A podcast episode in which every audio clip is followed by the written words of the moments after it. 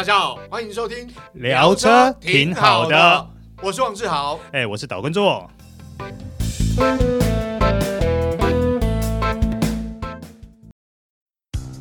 你终究要开欧洲车的，为什么不一开始就开新世代 Skoda Fabia？欧洲制造，欧洲 NCAP 安全五颗星，唯一真本事，就等您亲临全台 Skoda 展示中心试乘体验。Skoda 聪明的就懂。大家好，欢迎收听这一集聊车挺好的，我是王志豪，哎，我是导哥座，哎，座哥，今天要聊的主题是目前汽车市场上正热的话题，就是 SUV 啊，哎，最近最热的话题不是疫情吗？哎，座哥你就不了解。这个疫情啊，会让大家更想要买车。为什么？大家不敢搭大众运输交通工具。是，好，所以车应该会卖的不错。虽然出门比较少，但是车是需要的。老实说，我们今天录音的这一天啊，路上真的是空空荡荡的。没错，因为大家都待在家里不敢出门，或者是待在公司也不敢出门。好，尽量减少外出。大家记得要戴口罩、勤洗手。是，连我们录音也移到偏僻的山区来了。没错，好，这个环境优。清幽啊，非常的好。哎，湖景第一排的环境还不错吧？没错，没错。好，我们进入正题啦。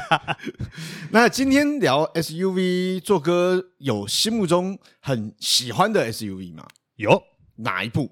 哎，我先不说哪一部了，嗯、我应该先问说，嗯、你觉得 SUV 因为它有分大型、嗯、中型还有小型，嗯，那现在产品有这么多，那你最喜欢什么 size 的一个类型？其实我最喜欢的应该是中型啦，我觉得跟我一样哎、欸，对，因为中型其实空间我觉得刚好适合台湾，哦，不论是道路的宽度啊，或者是实际上我们。呃，车主或者是乘客需要用到的空间，对对不对？那只是有五加二更好，没有了五，你要五加二的话，几乎就要到大型去了。呃，对啊，就中型的五加二，像 Tiguan 的 Old Space 有啦，然后像 Skoda 的 Kodiaq 啊，那 Kodiaq 因为刚好我身边有几个朋友，呃，上个月、上上个月陆续签车，是是。评价真的都还蛮不错，还不错啊！对对对对对，因为毕竟现在五加二空间第三排，呃，说实话，大部分的空间就算有五加二都不是很充裕。对，做成人比较辛苦一点。呃，那基本上塞小孩啦，要不然就是短途，对对载沉这样没错。但是我必须要说，卡迪亚克我坐我觉得还不错。嗯哦，相较于像我们两个都开 MPV 嘛，对，那这种五加二空间其实 SUV 可能没有像。MPV 来的有优势，但是卡迪亚克还不错。嗯、另外呢，我觉得像 Allspace 呢，空间也还可以，但是它就没有像同车系、嗯、哦同品牌啊、嗯、底下的像我途朗，我觉得那么宽敞。嗯嗯嗯，相对来讲，我觉得它比较呃空间比较小一点。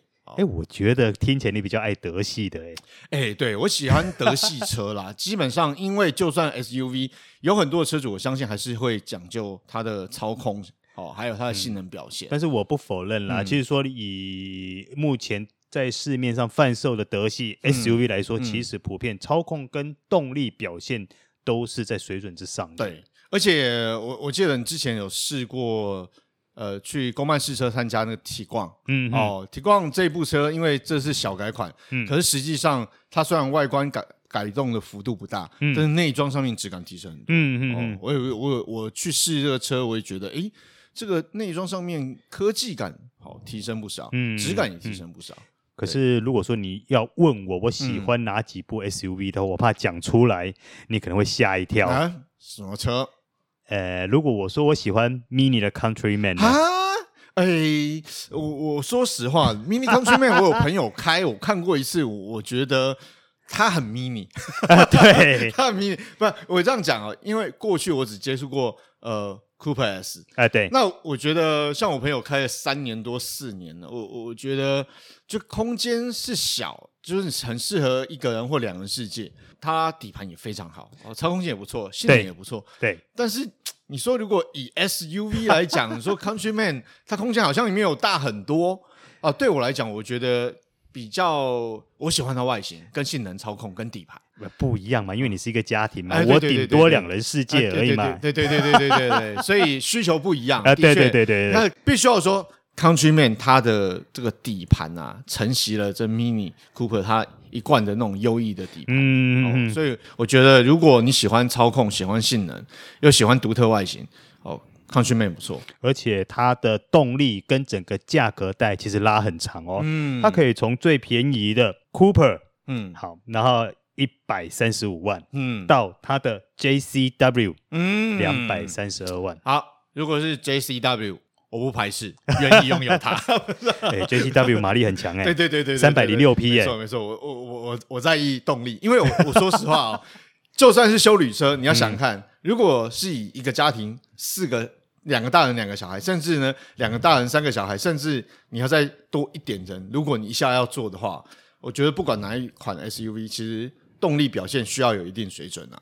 对，哦那像我喜欢的，这样讲好，像卡迪亚克它。其实就有大概呃一百九十匹左右，嗯嗯、哦，所以基本上相当够水准。如果你坐五个人，说就像它有五加二，嗯，就算坐七个人好，也不会是什么问题啊。哦、那当然，另外我其实我最近喜欢一部，但是它不是德系，是。我很喜欢，它是也是比较大型的 SUV，就是那个 Kia 的 Sorento 啊，知道？因为它 Sorento 它价格也很宽啊，像它入门款也是大概一百三十几万嘛，对。然后到顶级款大概在两百万左右，是。那我觉得，说实话，当初去不论他新车发表或者去试车，我就觉得哇，他那个科技感跟整个内装豪华的感受，真的是 CP 值非常高。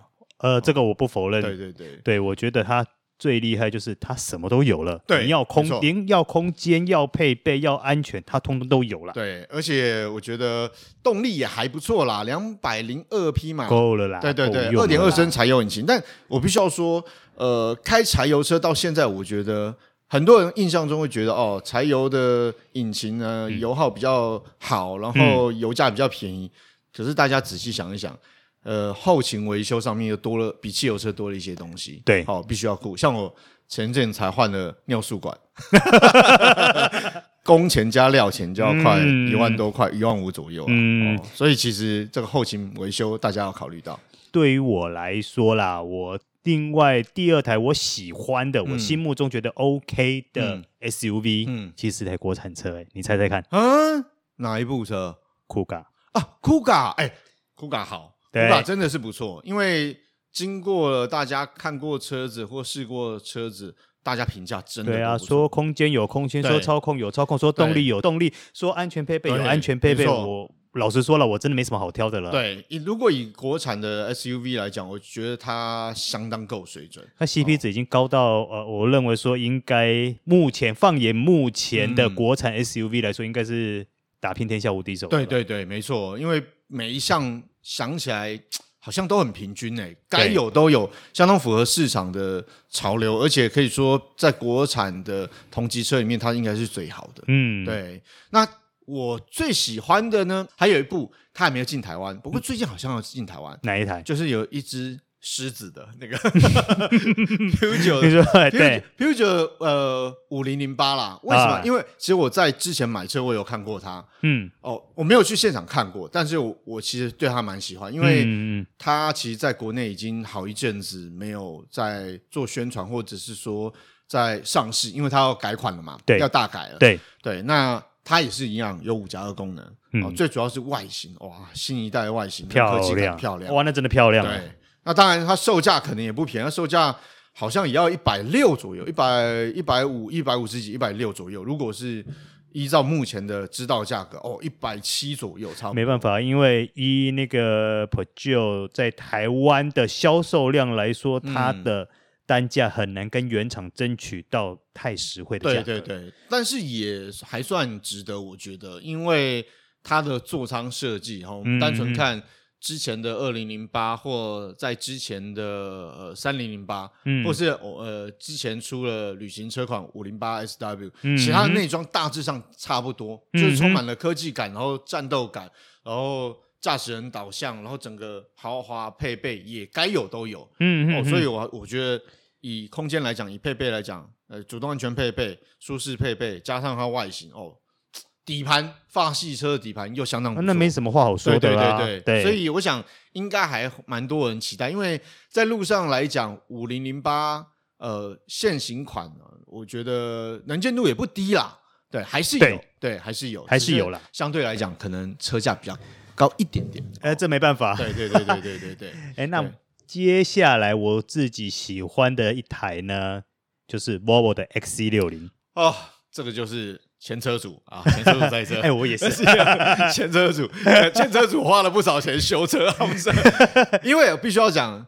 上一代的 XC60 呢，因为它用了 Power Shift 变速箱，对哦，所以当时的确，呃，这个颗变速箱有一些问题在，所以我们家车我有花钱去修，哦，开了不少。那现行款呢，包括像我有两个朋友就开现行款的，嗯，哦，不管是呃 T 五或者是 B 五嗯，哦，那我想评价都相当不错。对，哦，这台车因为 Volvo。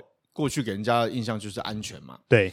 那在新一代的 x C 六零上市之后，评价又更好，嗯、哦，操控有进步了，哦，进步很多，对，进步非常多，对。啊整个底盘反应都很不错，那变速箱反应也有进步了，必须要说，是。如果以跟当上一代那个六六速比起来的话，对对对对对，也进步了。那内装不用讲，就承袭北欧简约风格嘛，然后但是也多了一些豪华的感受。但是我觉得这一代的内装的质感。我觉得比上一代又在精进很多。对对对对，没错。嗯，那我我觉得整体来讲，因为它车价也提升，我还记得当初签叉 C 六零的时候，嗯，那时候大概是呃一百九左右。嗯，哦，我记得是一百九。当然我们讲牌价啦，但是这一代的价格往上提，提了一些。我记得朋友牵车回来，他是说花了两百出头。嗯，哦，所以车价有提升。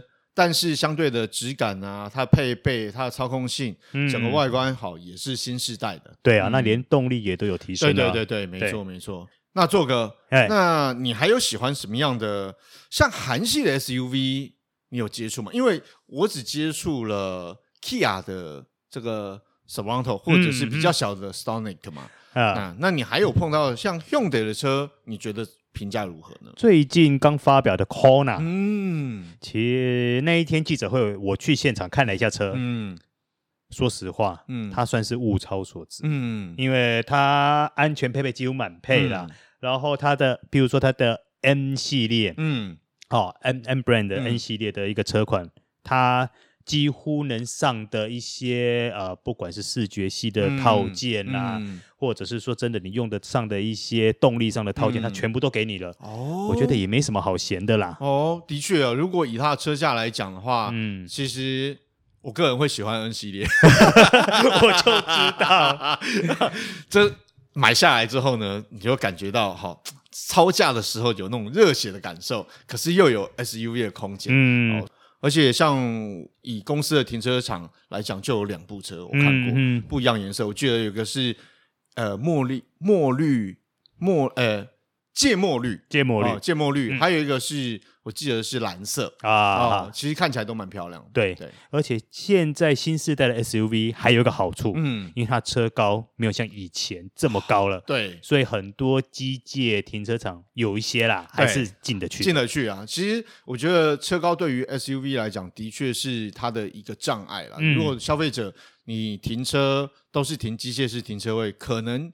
你考虑就要好好想一想。对对，像早期早一点的，譬如说像呃 Discovery Three 啦等等，那个车高随便都破两米的，哇。哦，那个很可怕。那个不要说那个机械停车场是完全不用考虑，那个你连下停车场的时候，你都要稍微注意一下，你说哎，我是不是要降车身等等，对，否则很容易去顶到上面去。哦，对，没错，因为现在很多停车场它。是在地下的平面没错，但相对来讲，它的车道的高度其实现在建筑的关系，有些停车场可能比较高了，嗯，但是有些传统的地下停车场就比较低，所以开 SUV 的确哦，车高是比较让很多车主比较有点头痛或困扰的问题。哎、嗯，那正好我问你一个问题哈、哦，嗯、如果你现在要买 SUV 的话，你最注重 SUV 的哪一个特色？呃。我的需求啊，我们先不谈空间啦，空间部分大家都知道，我常常讲五加二，哈，这么样讲。但是我觉得 SUV，我会希望现在买的话要有四驱，四驱，对，嗯、四驱。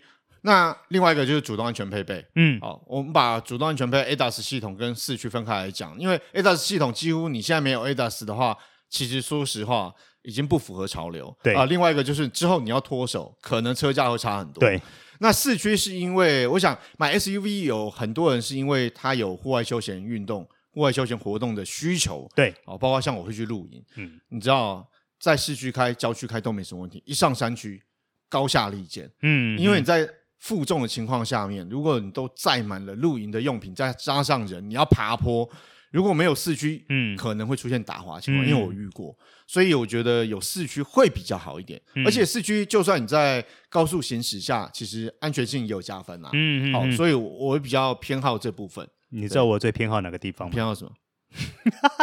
我告诉你，我最偏好 SUV，它可以坐的高高在上的坐姿哦，视野好哦，视野好，哎。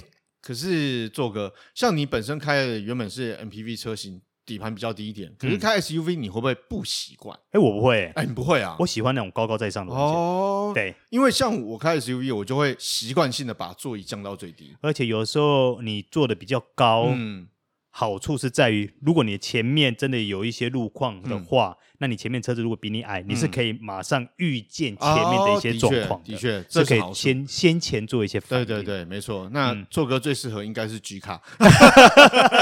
呃，等我存好钱呐。好吧，那今天呃节目就到这喽。好，好，谢谢大家收听这一集聊车挺好的，我们下次再会哦，拜拜。拜拜。